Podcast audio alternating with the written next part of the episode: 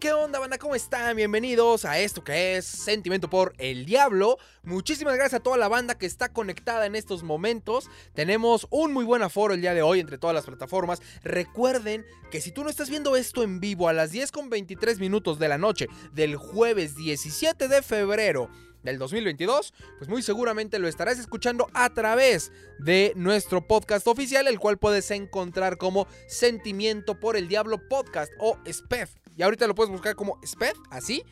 El podcast, el cual, este, insisto, está en todas las plataformas de este, de este país, de este país y de este planeta, ¿cómo no? Es decir, Apple Podcast, Amazon Podcast, este, YouTube bueno, YouTube, ahorita vamos a eso, este, que sería Google Podcast, eh, Spotify, por supuesto, etcétera, etcétera, etcétera. Todas las plataformas, eh, Boombox, iBooks y todas esas.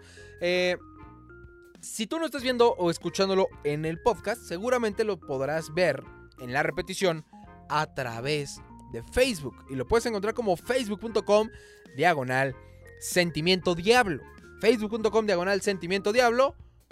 O a través de Twitch en vivo todos los jueves a las 10 de la noche y los martes a las 10 de la noche en Twitch nos vas a encontrar en vivo. Los martes haciendo gameplays, jugando modo carrera en FIFA 2022. Nomás se los digo de esta forma, Canelo está peleando liderato de goleo junto con Leo Fernández. De ese tamaño estamos ahorita ya. Este, por supuesto, el director técnico de modo carrera soy yo. Eh, los Cosismo va y está yendo bien. Eh, pero bueno, después de los siguientes videos que les voy a mostrar, creo que no tanto, pero bueno. Los martes a las 10 de la noche, ya saben, ahí nos pueden ver en Twitch y nos pueden encontrar como twitch.tv diagonal sentimiento diablo. Ahí estamos en Twitch.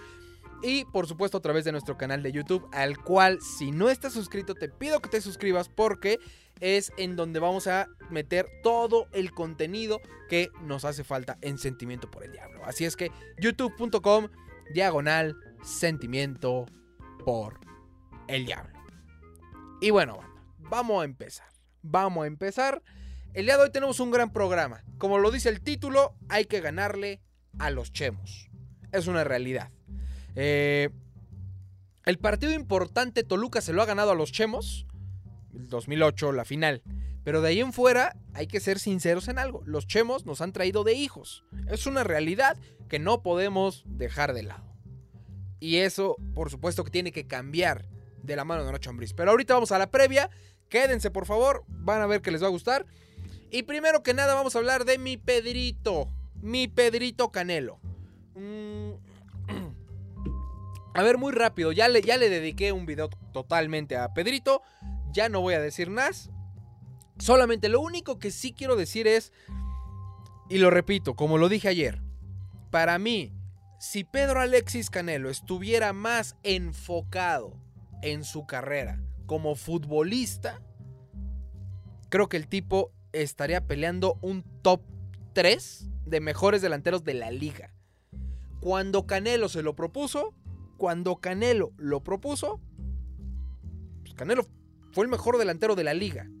La rompió y, pues bueno, 11 goles. Hoy se gana el liderato de goleo con 11 goles. Con 11 goles. Pero bueno, así las cosas. No importa si metió 11 o metió. Simplemente fue el que más metió. Y si Canelo de verdad se enfocara totalmente, creo que sería un delantero top. Por lo tanto, muchos dicen que Canelo, el Canelo de las masas, va a fallar como siempre y va a fallar más contra Cruz Azul. Pues yo esperaría que no. Yo lo que esperaría en verdad es que este Canelo salga enchufado totalmente. Que estas declaraciones donde de pronto se queja de Ricardo Antonio Lavolpe, de los tratos, de los modos y de las formas, las deje de lado. E insisto, al final del día, no importan los modos. Tú eres un profesional y tienes que trabajar. Para eso te están pagando. Y créeme que te están pagando una muy, pero muy buena lana, Pedro. Así es que eh, lo mínimo que esperamos nosotros como aficionados, después de que te encajan un boleto a 600 pesos, específicamente para preferente, pues es ver un espectáculo y más allá del espectáculo, ver que estos jugadores están haciendo algo importante por lograr los objetivos. Así es que, específicamente, mis mejores deseos para Pedro Alexis Canelo. Ojalá que la rompa, ojalá que meta un triplete, eh, un, hat-trick o si puede meter cinco goles, que se los meta a Corona. Y de verdad, este, digo, el tipo tiene muchas condiciones y lo hemos visto. Así es que ojalá, ojalá que Pedro Alexis Canelo deje para atrás eso y vaya para adelante. Es lo, único que deseamos. Al final del día, véanlo de esta forma, ¿eh? Y con esto cierro y me voy al tema de a ganar como de lugar. A ver, véanlo de esta forma. Toluca. Eh, bueno, nosotros estamos aquí por Toluca. Nosotros, como aficionados. Y compramos que el abono, que el boleto, que, que la playerita, bueno, que la sudadera, que la playerita, que lo que quieren. O sea, ahí estamos. Entonces, cuando algo no nos parece, pues sí, de pronto sacamos las uñas, a veces hablamos de más. ¿Para qué digo que no? Sí, sí, la verdad, a veces hablamos de más o decimos cosas que no teníamos que decir o incluso hemos caído, ya afortunadamente tiene más de dos años que al menos yo no lo hago, pero sí se ha hecho en este canal en algún momento que llegamos a insultar a jugadores, director técnico, etc. Hoy en día hemos cambiado, nos dirigimos un poco más por, el, por, la, por la línea del respeto. Sin embargo, ese respeto debe de ser mutuo. Y mientras los jugadores se maten en la cancha, insisto, como lo dije antes de empezar, el día de hoy juega el Barcelona. El Barcelona tuvo para meter seis goles fáciles el día de hoy, ya prácticamente de cara al eh, eh, jugador mano a mano para a veces hasta sin portero. Y todos los balones los volaron, o sea, no fue como que el portero las parara. Entonces, los volaron o los sacaron. Pero el, pero el Barcelona hoy se vio un juego sólido, se vio un juego donde todos los jugadores estaban matándose, querían, intentaban y demás. Insisto, las cosas a veces no salen. Y, es claro que a veces al Toluca no le salen las cosas. Pero mientras veas jugadores matándose en la cancha, peleando cada balón, corriendo con todo, los aficionados vamos a entenderlo y vamos a reconocerlo y les vamos a aplaudir porque hay formas de perder. Lastimosamente venimos de un Toluca que las formas de perder totalmente las olvidaron y perdíamos humillados, pisoteados, bajoneados y hasta escupidos en casa. Entonces eso es lo que no se puede perdonar y es por eso que de pronto reaccionamos de esa forma. Entonces, insisto, yo no sé si Canelo va a meter 300 goles o va a fallar 300 oportunidades. Pero mientras el tipo se vea comprometido en la cancha y se vea comprometido a ir para adelante, a intentarlo, a correr y todo, y no que de repente le manden un balón largo que todos veimos, porque sabemos que Canelo es un tipo veloz, que todos vemos que sí llegaba y que de repente agarre la hace. Y porque eso hace, ¿eh? o sea, la gente que está en el estadio lo ve claramente. De repente le mandan eh, balones un tanto largos donde hay que hacer un sprint más allá de. Y de repente sí ya hasta, hasta se frena antes de. O sea, ni siquiera es el intento. Entonces, esas son las, las, cosas que a mí específicamente no me gustan. Específicamente de Canelo. Pero dejando fuera el nombre de Pedro. Para todos los demás. Para todos los demás. Mientras veamos jugadores comprometidos con la institución. Señores, por eso tenemos a Leo Fernández en un pedestal. Porque yo no sé, yo no sé si... Mm, yo no sé si Leo Fernández ama al Toluca. Yo no lo sé honestamente. No he escuchado nunca que diga, el Toluca es mi equipo, yo lo amo y por él me desvío. No. Lo que sí sé y lo que he visto es que el tipo desquita cada peso que le pagan, uno. Y la segunda, que el tipo está siempre bien sentado, bueno, bien parado, perdón, en el campo. Al decir sentado me decías asentado, es decir, que, sabe perfectamente dónde posicionarse, pelea los balones, cuando la pierde baja corriendo y recupera o intenta recuperar. Es el primero en defender, es el primero en atacar. Eh, o sea, ese, ese es Leo Fernández. Y es por eso que hoy la mayoría, o les puedo decir yo creo que el 99% de los aficionados que seguimos al Toluca constantemente, amamos a Leo Fernández. Y por eso estuvimos pidiendo a Leo Fernández cada partido, partido, partido. ¿Por qué? Justamente por eso. Justamente por ello. Porque necesitábamos a un, a un jugador que se matara en la cancha. Lo mismo Rubén Zambuesa cuando estuvo acá. Entonces, eso es lo que se les pide. Yo veo eso, por ejemplo, en un Jared Ortega. Cuando el tipo tiene total y plenamente la potestad de decirle al capitán, yo voy primero, en la tanda de penales de, en aquel repechaje contra León. Uno. Otro, otro ejemplo eh, de Jared Ortega en, el penal que cobra en contra de Talavera y después hasta le dice la seña.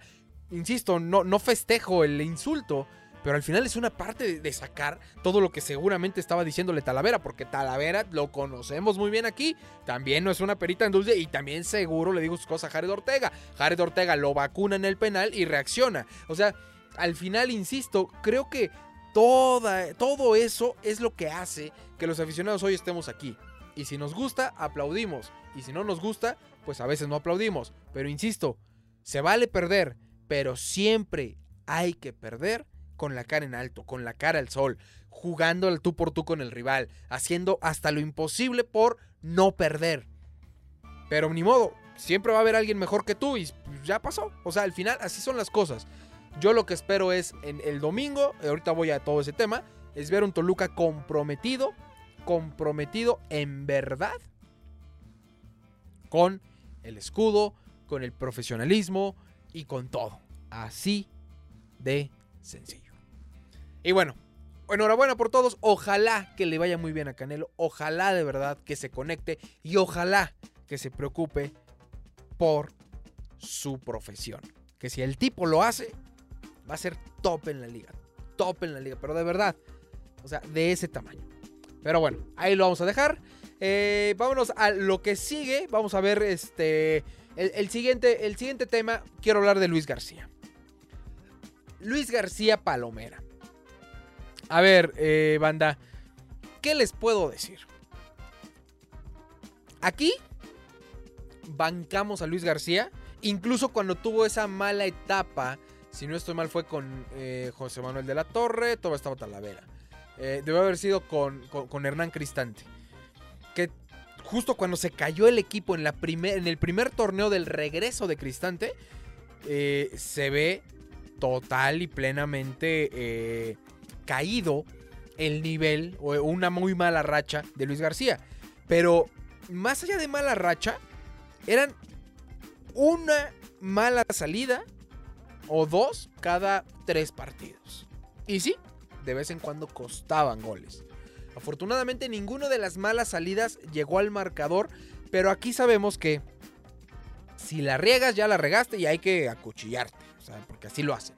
Lo, lo hacemos algunos. Aquí el punto es sencillo. Específicamente con Luis García.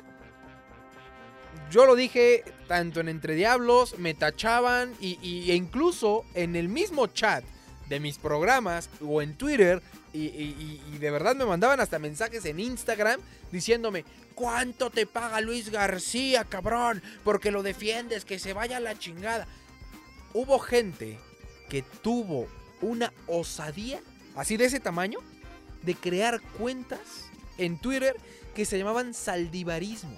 Nada más por llevar la contraria, cuando sabíamos que el pollo saldívar era más malo que la carne de caballo, O sea, de ese tamaño, ya lo sabíamos, porque ya lo conocíamos desde Pumas. Ya lo... Eh, ya lo sabíamos desde Pumas, el tema de, Saldívar. Pero nada más por fregar y por chingar y por llevarle la contra a quien quieran. olvídense de mí, yo no importo, yo soy un idiota. Pero llevarle la contra a todos los demás, hicieron hasta cuentas que se llamaban saldivarismo. O sea, de ese tamaño está el tema. La gente exigía ver al pollo Saldívar. Aquí se los dijimos. El tema específico de Luis García es que agarre el bagaje que necesita. El tipo tiene 28 años, 29, pero llevaba un torneo como titular que fue en aquella lesión de Talavera en la primera etapa de Hernán Cristante. Y ni siquiera, y ni siquiera fue el, el ¿cómo se llama? El primer torneo, digo, un torneo completo. debieron haber sido unos 8 partidos. Lo que necesitaba Luis García era equivocarse en la cancha. Y no lo dije yo. No lo dije yo, lo dijo Hernán Cristante. Y me perdonan, pero el mejor portero extranjero en la historia de la Liga MX se llama Rolando Hernán Cristante Mandarino. Ahí están los números, ahí están los récords, ahí está todo. Entonces, algo debe de saber ese tipo de, ser portero. Algo debe de saber en, en este Hernán Cristante en el tema de ser portero. Algo. Seguro más que yo, sí.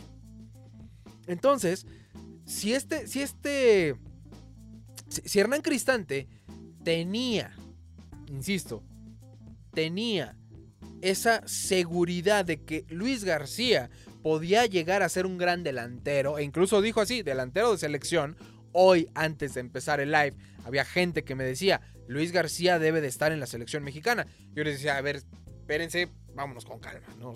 son temas bien totalmente diferentes. El que, el que hoy sea un gran, un gran portero, que sea este, probablemente, eh, que estuvo en la jornada incluso, pero no hoy, específicamente hoy, no está para ser portero de la selección. Vamos a dejarlo así. Pero bueno, independientemente de eso, si Hernán Cristante lo decía, pues es porque algo sabía. Y no es porque lo decía él, yo lo voy a avalar, así como todo mundo me dice, todo mundo me dice y me tacha de ¿cuánto te paga Hernán Cristante para que hables bien de él, para que no lo critiques? Así como, bueno, yo no voy a decir otra cosa. O sea, de ese tamaño está la gente. Y no, señores, a mí nunca me pagó ni Luis García ni Hernán Cristante absolutamente nada. Nada. Es más, yo a Luis García en la vida he cruzado una palabra de frente con él. Lo he visto un par de veces en la calle, pero ni siquiera lo he saludado. ¿Por qué? Porque no me interesa ser amigo de los jugadores. No me interesa. Pero específicamente hoy, Luis García está pasando por un gran momento, un gran nivel. Y creo yo que vale la pena voltear a ver ese nivel, bancarlo como aficionados, aplaudirlo cuando, cuando lo haga muy bien y cuando se equivoque, específicamente a este Luis García, que está haciendo las cosas bien, que está demostrando y después de toda la chinga que le metimos en aquellos años, cuando la estaba regando y que hubo gente que exigía a gritos a alguien que hoy ni siquiera es el tercer portero, a todos ellos, hay que voltear a ver, en verdad, hay que voltear a ver a... ¿Cómo se llama? Eh, la historia. Y pues mejor en lugar de... Si ya la regó, decirle, güey, calma, la siguiente pasa, cabrón. En lugar de estarlo jode y jode y jode y jode. Esa es la gran diferencia. Y sí, hay veces que sale, o sea, que, te, te echan, que tienes una mala salida. Pero, güey, específicamente hoy, que estamos pasando por uno de los mejores momentos esperanzadores, y lo sigo diciendo entre comillas, pero momento esperanzador del Toluca, creo que está de más meter un hate totalmente innecesario, ¿eh?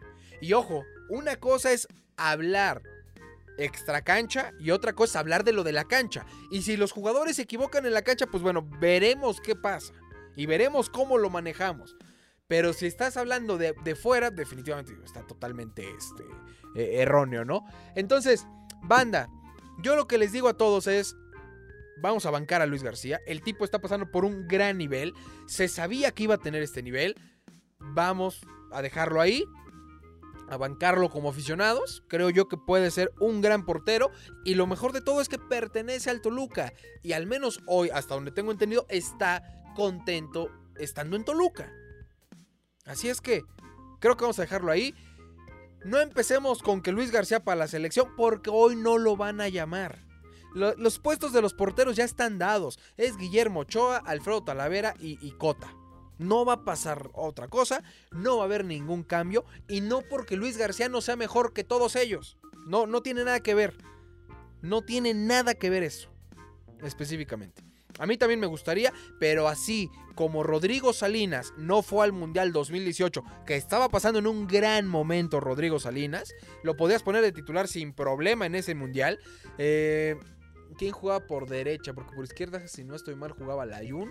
Por derecha no recuerdo quién fue el titular en el 2018. Pero Rodrigo Salinas específicamente para ese mundial podía estar de titular sin problema. Pero así como no, no fue, eh, fue Gallardo creo, exacto. Eh, e, es lo mismo que va a pasar ahorita.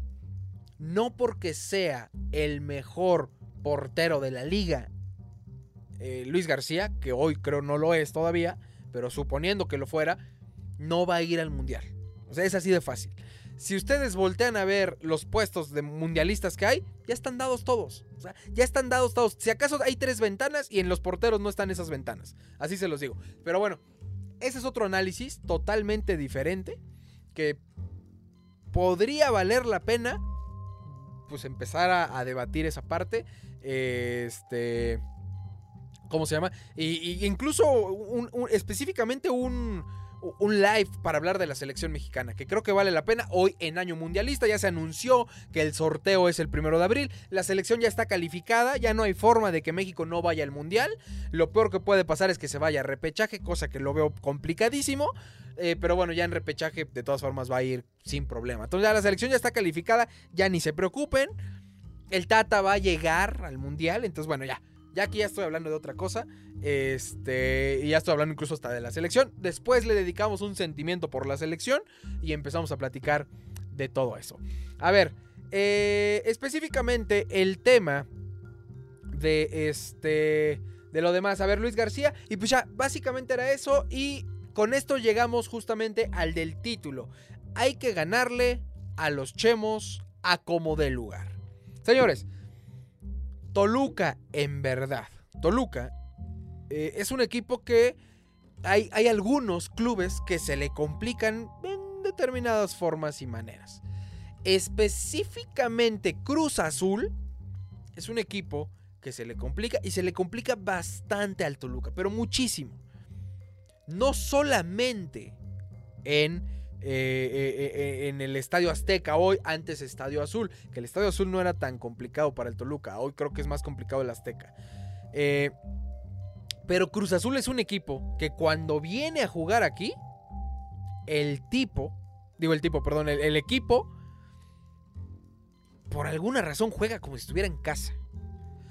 Y si a eso le sumas que eh, de repente en las gradas ves más cruzazulinos que, que tolucos y de ahí subes y demás y que ya rompieron esta malaria de los 21 años o 22 creo fueron eh, que, y que le ganaron una CONCACAF en el 2014 al Toluca, etcétera, te das cuenta que, que este partido no va a ser un traguito sencillo.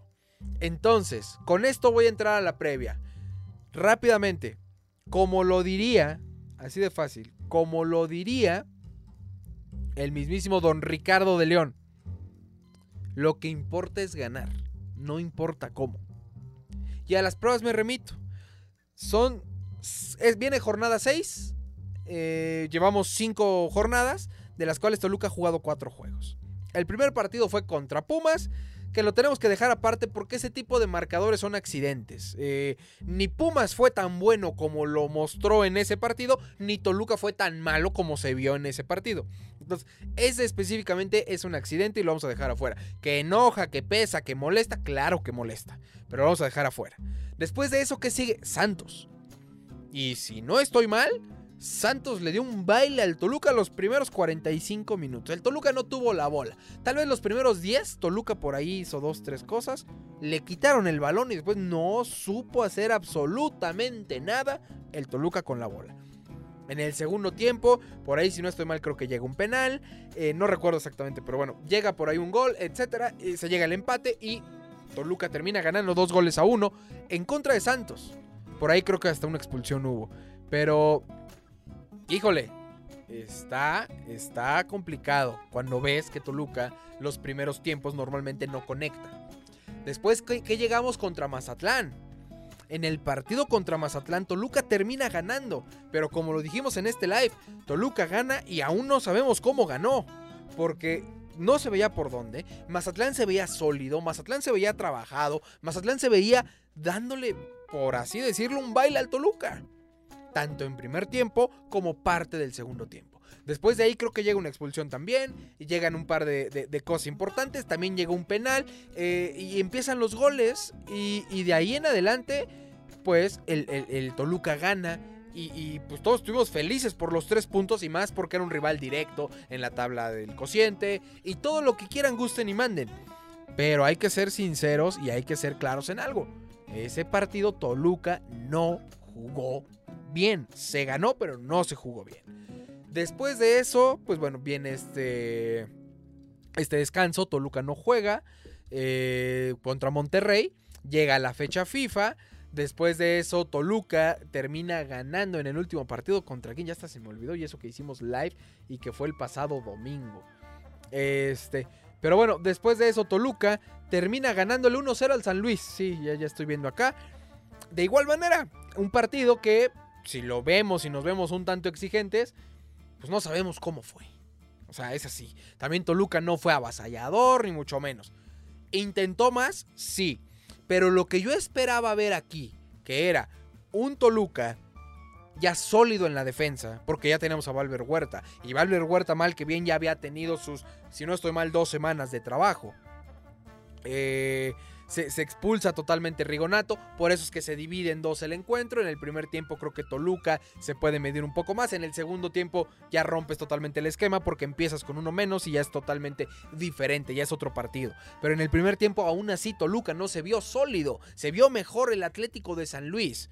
Entonces, no fue tampoco como que Toluca ya esté peleando.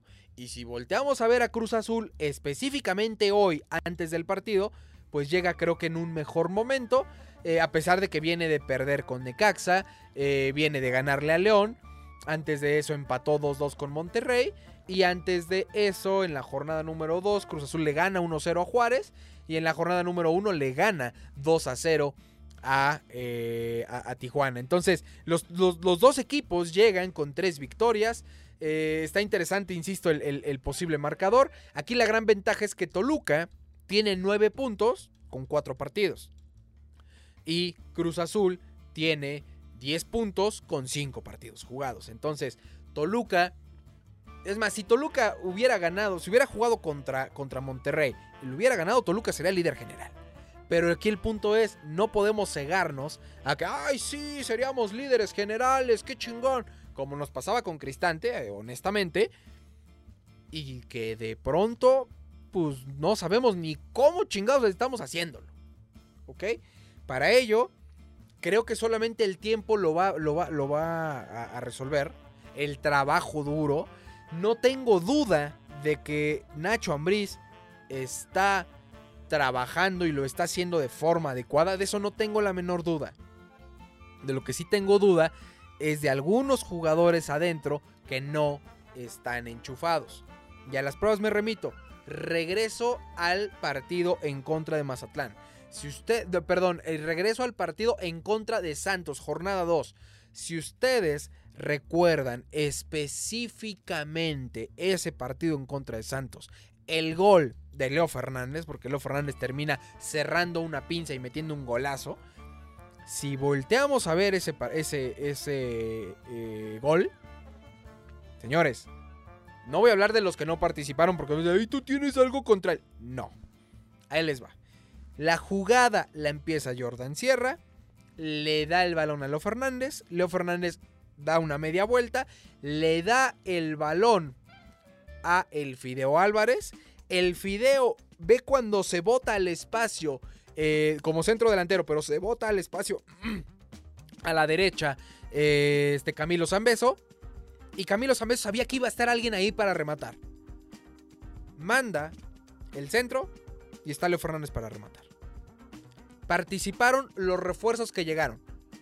Jordan Sierra, Leo Fernández, el Fideo Álvarez y Camilo Zambeso. No la tocó ningún otro jugador de los que ya estaban anteriormente. Eso te habla de que hay jugadores que traen un chip diferente que traen una...